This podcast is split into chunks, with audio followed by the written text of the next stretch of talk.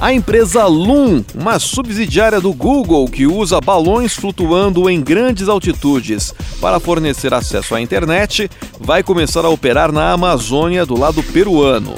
Trata-se de uma parceria que envolve ainda o Banco Interamericano de Desenvolvimento, a Telefônica e também o Facebook. Tudo isso para levar acesso à rede para populações empobrecidas e isoladas.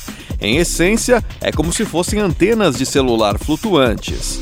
O plano é alcançar a partir do ano que vem algo como 200 mil pessoas que hoje estão em grande parte desconectadas ou chegam no máximo às redes 3G. FM Drive.